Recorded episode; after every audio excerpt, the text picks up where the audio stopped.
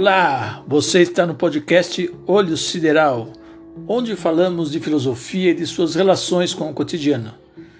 Eu sou o professor Maluf e neste episódio vamos falar um pouco sobre o processo de conhecimento em Platão e Aristóteles, que na verdade é uma introdução aqui que eu estou fazendo à teoria do conhecimento, que nós veremos, veremos a partir dos próximos episódios, que é aí onde nós veremos os filósofos racionalistas e os empiristas e os contrapontos aos dois.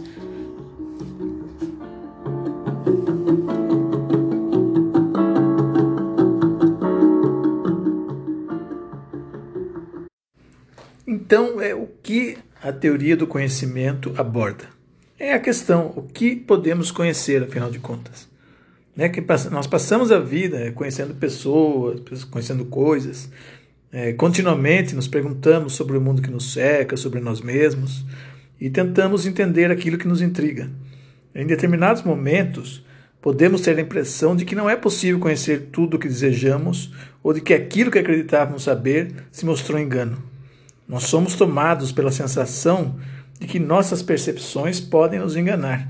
É, é, é, por exemplo, quando usamos os nossos cinco sentidos, nós, nós podemos nos enganar, não dá para saber, para ter certeza absoluta de que temos o conhecimento verdadeiro através da utilização dos cinco sentidos. Por exemplo, quando eu olho para o céu e vejo o Sol e a Lua, aparentemente eles são do mesmo tamanho. Né? Se eu não soubesse de todas as descobertas astronômicas que foram sendo feitas no decorrer da história, nós nunca saberíamos. Aparentemente, parece que o, o Sol e a Lua são do mesmo tamanho, quer dizer, a nossa percepção da visão está errada. É, ou quando comemos um fruto e sentimos o seu sabor doce, e quando estamos doentes sentimos esse mesmo sabor azedo, ou até a discordância que tem entre o sabor do fruto de uma pessoa para outra. Então, tudo isso não dá para ter uma certeza absoluta. O que, como que se dá então o conhecimento verdadeiro? Então, são essas preocupações que levaram os filósofos a se perguntarem um outro aspecto da percepção que é com relação ao tempo. O tempo também parece nos enganar. É, em determinados momentos, nos parece que o tempo passa muito rápido. Né? Ou, seja, ou, ou em outros, quando estamos, por exemplo, na, na cadeira do dentista com dor de dente, esperando para ser atendido, parece que o tempo de cinco minutos parece que torna muito grande. Pelo contrário, numa festa, parece que cinco minutos passam-se, é, cinco horas passam-se como se fossem cinco minutos. Então, a percepção do tempo também é, ela se enquadra né, nesse aspecto, não só a percepção do tempo, mas várias percepções que nós temos que questionam como se dá então o conhecimento verdadeiro. Para Aristóteles, todas as pessoas naturalmente tendem ao saber e amam as sensações, pois estas proporcionam conhecimento. É, de fato, as primeiras percepções que temos do mundo do, do mundo que nos cerca, né, nos desperta em nós admiração e curiosidade, que é o, o desejo de saber. Né? As, as sensações fazem isso, né? e a gente aprende também alguma coisa. Então, é, mas o conhecimento, além disso, ele é fundamental para a nossa sobrevivência, né? porque nós aprendemos é, técnicas agrícolas, por exemplo, para nos alimentar melhor, nós conhecemos as leis da física para é, por exemplo, construir moradias e nos abrigar das intempéries da natureza. Então, é por meio do conhecimento que satisfazemos nossas necessidades e, ao mesmo tempo, nos fazemos humanos, né? que, afinal de contas, é, entre os animais aparece não haver um desenvolvimento do conhecimento. É, os animais agem conforme os seus instintos, né? eles não, não, não têm uma, um aperfeiçoamento com relação ao conhecimento, pelo menos até onde a gente sabe. Então, nós estudaremos os filósofos que tiveram como preocupação principal o conhecimento. Então, boa parte da reflexão sobre esse assunto foi feito entre a Idade Moderna e o início da Idade Contemporânea. Então, como eu já havia falado anteriormente, nós começaremos a estudar os filósofos do século XVII e até dos séculos XVII, XVIII e XIX. E, então, de um lado, nós teremos os filósofos racionalistas, onde nós estudaremos é, Descartes, Spinoza e Leibniz, e do outro lado nós teremos os filósofos é, empiristas, onde vamos estudar é, é Locke, é, Berkeley é, e Hume. E também estudaremos a, as críticas a esses dois modelos. E depois é Kant que faz uma síntese entre esses dois tipos de pensamento, entre o racionalismo e o empirismo. E também depois as críticas ao próprio Kant, com filósofos como Schopenhauer, Hegel, é, entre outros. Então, esse, esse, esse, é, a teoria do conhecimento é também é, conhecida como epistemologia, que é, vem da palavra episteme, que em grego significa conhecimento, né, e denominava na filosofia clássica o conhecimento verdadeiro, né, o que se opunha às opiniões refletidas. Né, então, era um conhecimento é, onde se busca a verdadeira realidade através de um método, né, não é uma coisa refletida de simplesmente do senso comum. Então, as reflexões dos filósofos desse período elas giravam em torno da seguinte pergunta: Quais são as possibilidades e os limites do conhecimento humano?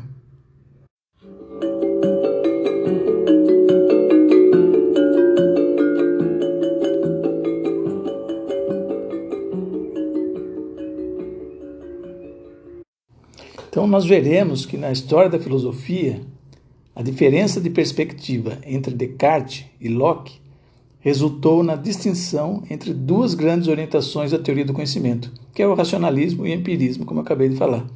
Então, para o racionalismo, a razão tomada em si mesma e sem apoio da experiência sensível, né, quer dizer, sem apoio da experiência do, do dia a dia, do cotidiano, das coisas é, materiais é, que estão à nossa volta. Então, sem essa experiência, é, ele vai buscar o fundamento e a fonte do conhecimento verdadeiro, usando simplesmente a razão. Então, o valor e o sentido da experiência sensível depende de princípios, regras e normas estabelecidas pela razão. Já para o empirismo, o fundamento e a fonte de todo e qualquer conhecimento é a experiência sensível, essa ligada diretamente com o que podemos chamar aquilo que está concretamente à nossa volta ela é a responsável pela existência das ideias na razão e controla o trabalho na própria razão, pois o valor e o sentido da atividade racional dependem do que a experiência determina. Então são dois pontos de vista aqui opostos. Um, o conhecimento se dá primeiro através do, do raciocínio, do uso da razão, e no outro ponto de vista, o conhecimento parte do, da própria coisa concreta, do dia a dia, das nossas relações com as coisas. Né? E e, só que as diferenças né, entre racionalismo e empirismo não impedem que haja um elemento comum a todos os filósofos a partir da modernidade. É tomar o entendimento humano como objeto da, investiga da, da investigação. Então, é isso que é comum, é, é o, o entendimento humano é o objeto da investigação a partir da modernidade. Então, como se trata da volta do pensamento sobre si mesmo para conhecer-se, a teoria do conhecimento tem como ponto de partida a reflexão. Então, isso é comum tanto ao empirismo quanto ao racionalismo, que é a reflexão. É, então, o, pressuposto da teoria do conhecimento como reflexão filosófica é o de que somos seres racionais, conscientes. Né? O que agora, o que ela entende por consciência? É a capacidade humana, não apenas para conhecer, mas também para saber que conhece e para saber que sabe que conhece. Então, a, a consciência é um conhecimento das coisas e de si, né? porque não é só conhecer o que está fora da gente, é conhecer o próprio processo da, da nossa razão, como funciona. Então, a, a consciência é um conhecimento das coisas e um conhecimento desse conhecimento que é a reflexão. Então, ela, a consciência, é o sujeito do conhecimento. Então, do, do ponto de vista da teoria do, do conhecimento, a consciência é uma atividade mental, né, capaz de analisar e sintetizar e representar os objetos por meio de ideias e de avaliar, né, compreender e interpretar esses objetos por meio de juízos. Né, o sujeito se reconhece como diferente dos objetos que estão à sua volta. Ele cria e descobre ideias, ele dá sentidos para as coisas, elabora conceitos, juízos e teorias. Então, o sujeito do conhecimento é a capacidade para o conhecimento verdadeiro. Então, a própria consciência. É, e tal capacidade é a mesma em todos os seres humanos. Por ser universal, o sujeito do conhecimento é reconhecido em qualquer ser humano e distingue-se da consciência psicológica, pois esta é sempre individual. Então não se trata de daquela de uma coisa subjetiva que, é, que depende da, do, do, meu gosto sobre as coisas ou, do, de, ou desse universo, mas sim essa capacidade para o conhecimento todos nós temos. Então é, é esse o ponto de partida da, da, do sujeito do conhecimento, da reflexão filosófica. A capacidade de conhecer é algo que está em todos os humanos. Né? Não, e não, não é diferente de um para outro, todos têm essa capacidade. E então, para fazer essa introdução aqui, eu vou falar um pouco de Platão e Aristóteles, né, que vou voltar lá na Grécia Antiga, que é para. Nós temos a base, porque ah, todo, tudo que está sendo discutido entre racionalistas e empiristas, nós vamos encontrar raízes lá em Platão e, e Aristóteles.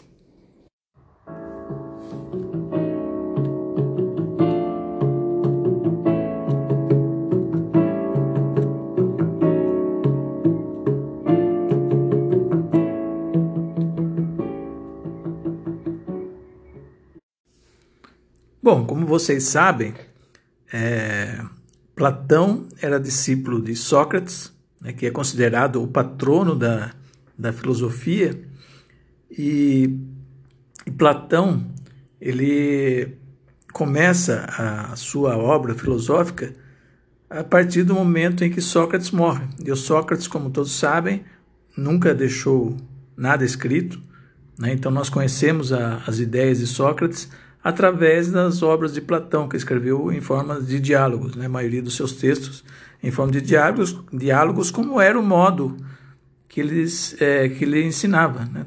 é, conversando é, com os seus discípulos, né? fazendo diálogos, debates e tudo mais.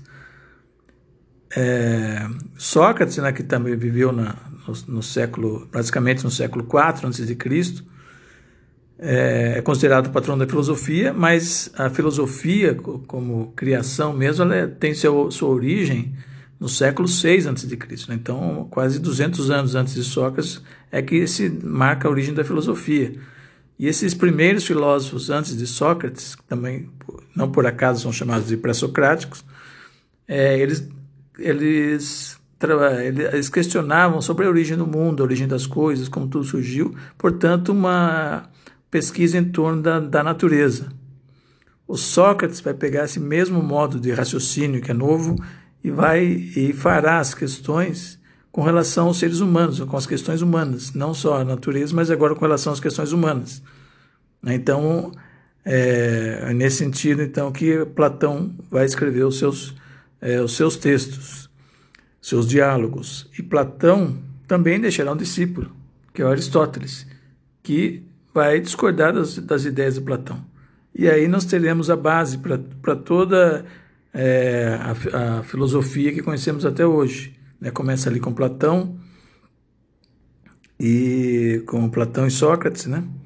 E depois Aristóteles, e nós vamos assim é, é, caminhando dentro das, dos mais diversos campos da, da atividade humana com relação ao pensamento filosófico. Mas com relação às ideias de Platão, resumindo bem, nós podemos dizer que Platão estudava a relação entre aquilo que é eterno e imutável, quer dizer, aquilo que não muda nunca, de um lado, e do outro lado, aquilo que está em constante movimento, aquilo que flui, que, que muda, que no fundo eram questões também lá dos pré-socráticos. Né? Só que ele está vendo agora sobre outro ponto de vista. Mas, é, então, é essa, a, a, resumindo, a busca que o Platão vai fazer. Ou seja, é a relação entre aquilo que é eterno e imutável de um lado e do outro aquilo que flui, aquilo que está em movimento. Platão dizia que, que tudo aquilo que podemos tocar ou sentir na natureza é flui, ela muda, né, está em constante movimento. Então, tudo que pertence ao mundo dos sentidos, né, que ele chamava de um mundo sensível, em oposição ao mundo inteligível, que é o mundo das ideias, ele vai dizer que tudo que é do mundo dos sentidos é feito de materiais que o tempo trata de desfazer, né? que, é, que tudo se corrói, tudo se corrompe e some. É, por exemplo, nós, os próprios seres vivos, né? eles nascem, se desenvolvem, crescem e depois morrem. Então nada aqui dura. Então ele vai dizer que esse mundo sensível que nós conhecemos não é a realidade. Para ele esse mundo é um mundo de ilusão. É um mundo onde não, não é realidade. A verdadeira realidade é o que ele chamava de mundo das ideias, que é um mundo inteligível. Então, é, é, por exemplo, é, por que todos os cavalos são iguais? É, talvez você ache que não são exatamente iguais, mas existe algo em que em todos os cavalos tem algo que é comum. É algo que faz com que nós não tenhamos nenhuma dúvida ao dizer o que é um cavalo. Né? Nós vemos um cavalo, nós podemos ver uma, uma sombra de um cavalo, nós sabemos que é um cavalo, porque tem coisas que são comuns. Né? Então, o que, que o Platão está dizendo? Que um, um único exemplar de cavalo, esse que nós vemos aqui, no mundo dos sentidos, ele muda, é, ele flui naturalmente, ele vai envelhecer, ele vai mancar, ele vai adoecer e vai morrer. Mas a verdadeira forma do cavalo, a forma do cavalo é eterna e imutável. Né? A ideia do cavalo não morre nunca. É, todos os cavalos têm a, a, uma determinada forma que nós reconhecemos. Tem a crina, tem um tipo específico da, é, da sua cabeça, tem o rabo, tem as quatro pernas com as suas patas de uma determinada maneira. Todos os cavalos têm isso. É, então, o que, que Platão buscava era o verdadeiro cavalo para ele, é aquele que está na ideia. Eu consigo formar uma ideia de cavalo na minha cabeça que é comum a todos. Então, para ele, o real é isso. É esse mundo é, que está na minha ideia, o mundo das ideias. Então, para Platão, aquilo que é eterno e imutável não é nenhuma substância fundamental né, que pertence ao mundo físico, mas sim modelos ou padrões espirituais ou abstratos dos quais derivam todos os outros fenômenos. Para dar um outro exemplo, para ficar mais claro, é, por exemplo, se eu pego aquelas peças de Lego, aquele, aquele brinquedo né, que tem as peças que eu monto aquilo que eu quiser com as peças, é, então vamos lá, eu vou, eu vou fazer um cavalo com essas peças. As peças sozinhas não vão fazer um cavalo nunca. Precisa de alguém, de uma pessoa que vai lá e eu, no meu caso aqui, eu vou lá e pego essas peças e faço um cavalo. Mas de onde veio a ideia? De onde eu tirei a, a forma do cavalo? Está aqui na minha ideia, está na minha cabeça. Então é essa ideia que importa. É, Para Platão importa é, o que é primordial é esse mundo o mundo da, das ideias. É, vou dar um outro exemplo aqui. É, vou fazer um conceito sobre o que é um veículo. Né? Eu posso dizer que um veículo é aquilo que me leva mais rápido de um lugar a outro em, com o menor tempo possível. Então, é, isso seria uma definição, um conceito de veículo. É o que me leva de um lugar a outro de forma mais rápida do que se eu fosse a pé. Vamos dizer assim. Né? É uma, algo que leva de um lugar a outro de forma mais rápida que se, fosse, que se eu fosse a pé. Então, dentro desse conceito de veículo, eu posso pôr o quê? Uma bicicleta, ela vai me levar de um lugar a outro mais rápido que se eu fosse a pé, uma carroça, um avião. É, então, essa ideia, o que ele está dizendo é isso. A carroça, o avião, ou qualquer outro tipo de veículo que está dentro dessa definição, vai me levar mais rápido de um lugar a outro do que se eu fosse a pé. E essa ideia não morre nunca. É, pode ser lá na Grécia Antiga com uma biga, que é uma espécie de, de carroça, né? É, até os dias de hoje, essa ideia não morre nunca, ela vai servir. É um conceito que eu vou aplicar em qualquer objeto desse tipo, que me leve de um lugar ao outro mais rápido do que se eu fosse a pé. Então, é isso que ele está dizendo. O conhecimento verdadeiro é esse aí, é a ideia. O mundo aqui que eu conheço, é, que eu vejo, quando o mundo físico, ele vai dizer: esse mundo não é possível obter, olha a profundidade, não é possível obter conhecimento verdadeiro desse mundo. É por isso que eu preciso usar a racionalidade. É só através da razão que eu chego ao mundo real.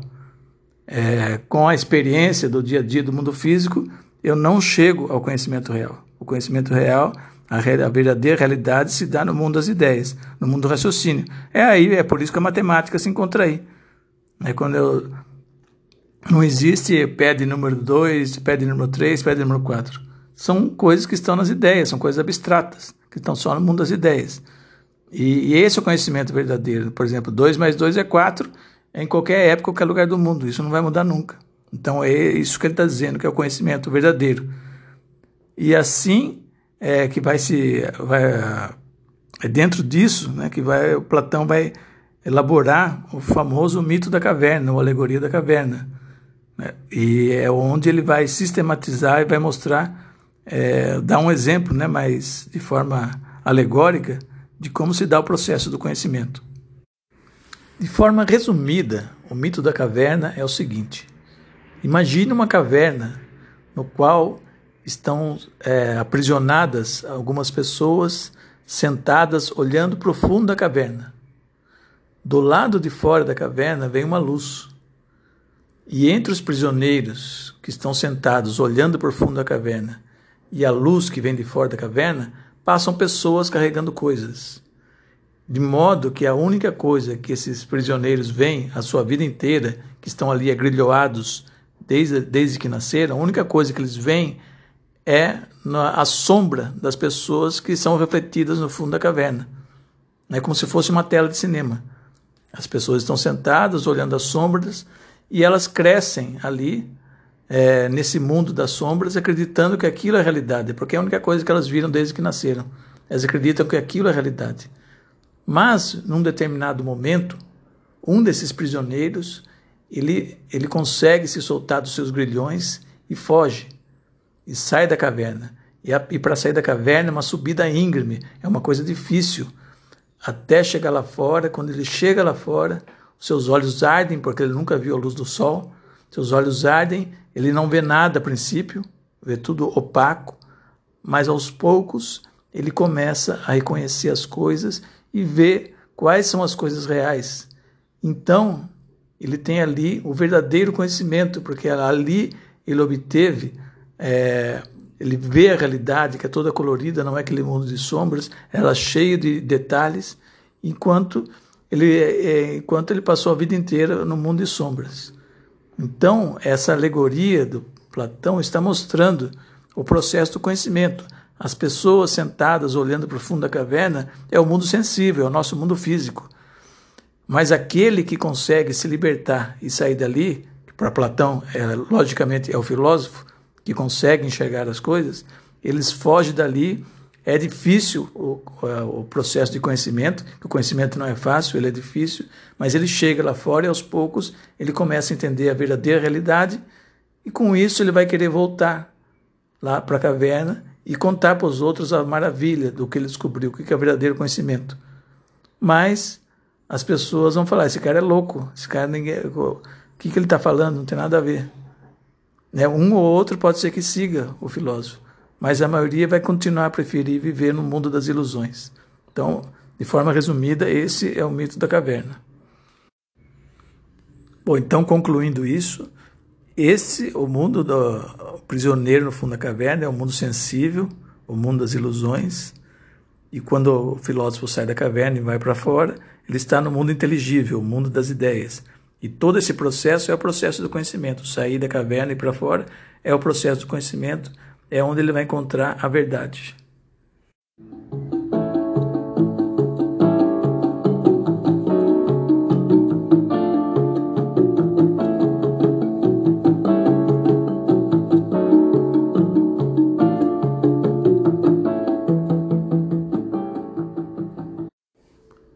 Por outro lado, Aristóteles, o seu discípulo, discordará da ideia de que é impossível o conhecimento do mundo sensível, do mundo físico.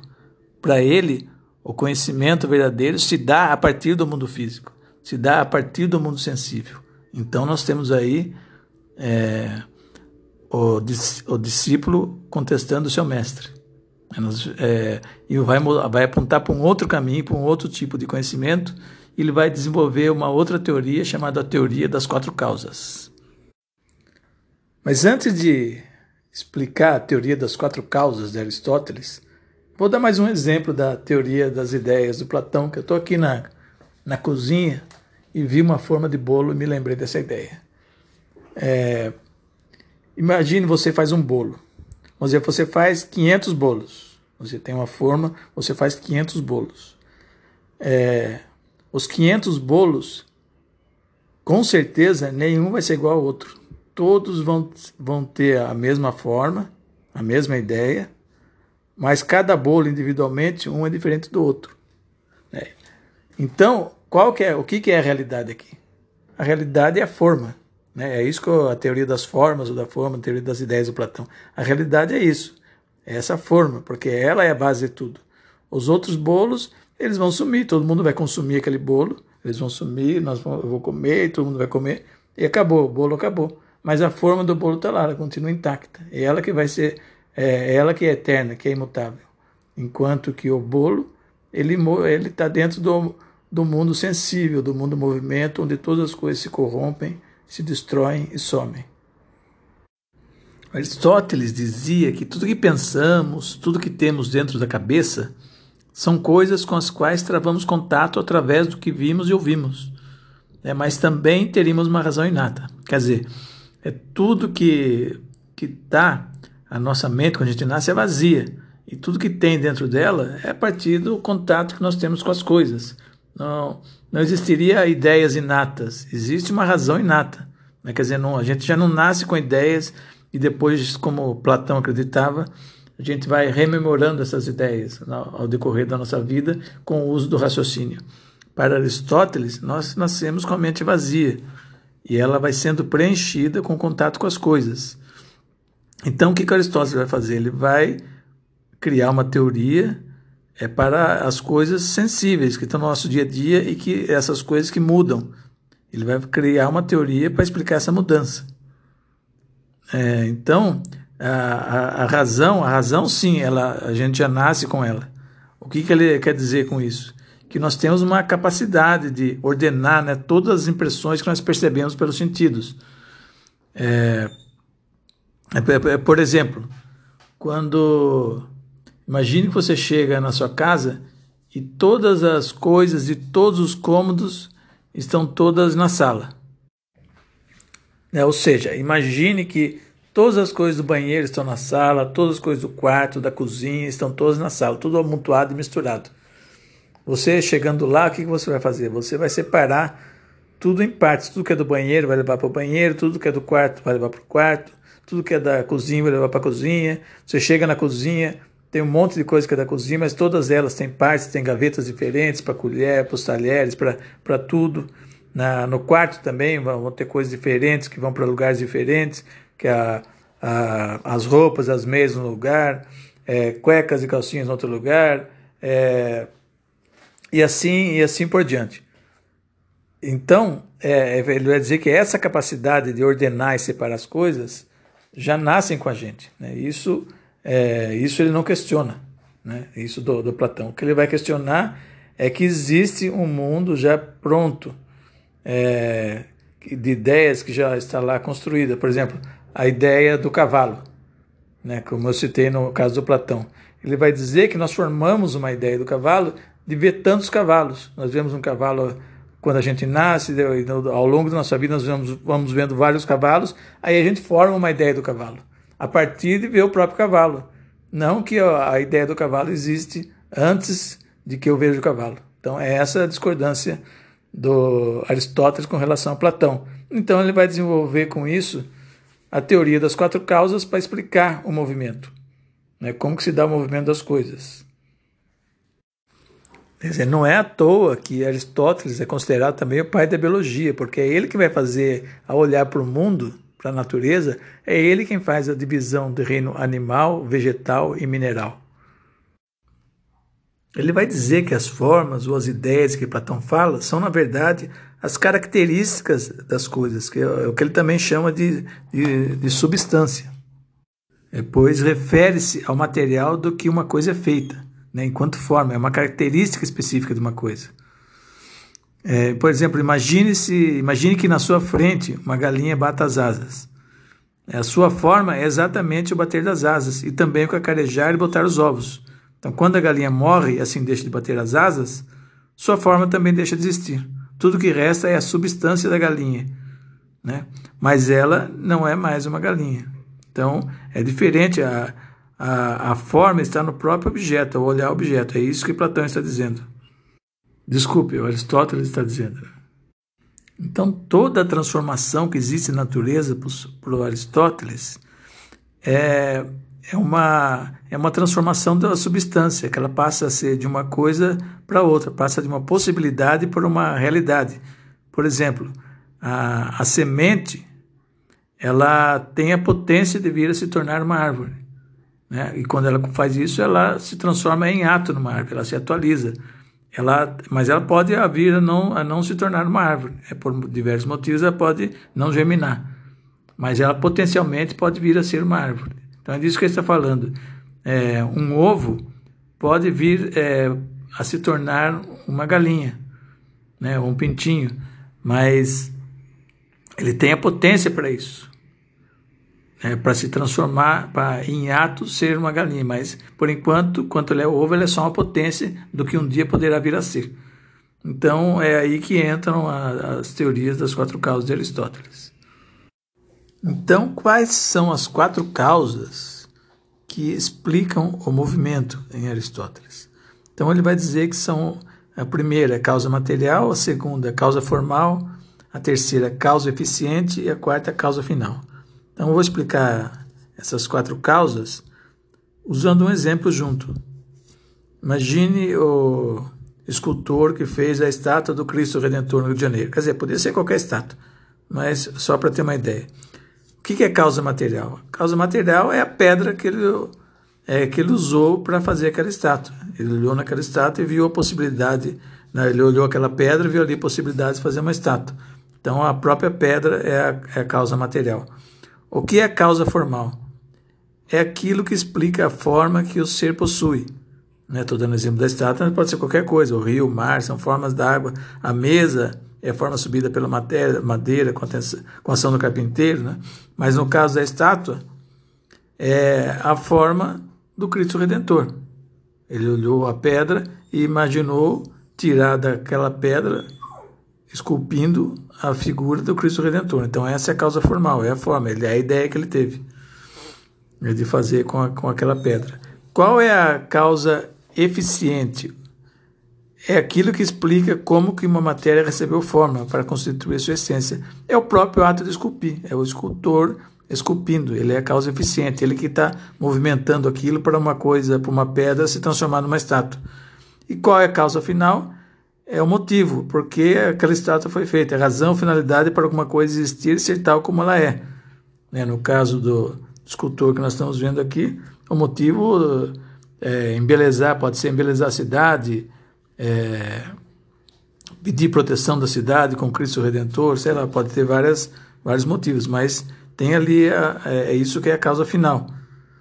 É, por exemplo, quando a gente for para a natureza, o fruto é a causa final de uma árvore. Por que, que uma árvore existe? Para produzir frutos. Então, é, é, é, por aí que, vai as, que vão as ideias das quatro causas é, do Aristóteles. Bom, com isso, então, é, Aristóteles explica, é, cria uma teoria para explicar o movimento. É isso que ele está fazendo, mostrando que é possível o conhecimento através do mundo sensível, do mundo físico. Ao contrário de como a gente viu lá em Platão, que o conhecimento do mundo físico sensível não é, é impossível, porque aqui nesse mundo nós tratamos de coisas que mudam o tempo todo. E o que é verdadeiro é o mundo das ideias, é, do qual todas as coisas que nós conhecemos são, vamos dizer, é, formas é, não é não é a, ideia perfeita são coisas que estão aqui que se parecem com a forma daquilo que é perfeito como eu dei o exemplo do bolo né a forma que é perfeita mas o bolo um é diferente do outro sempre um vai ter vai ser diferente do outro?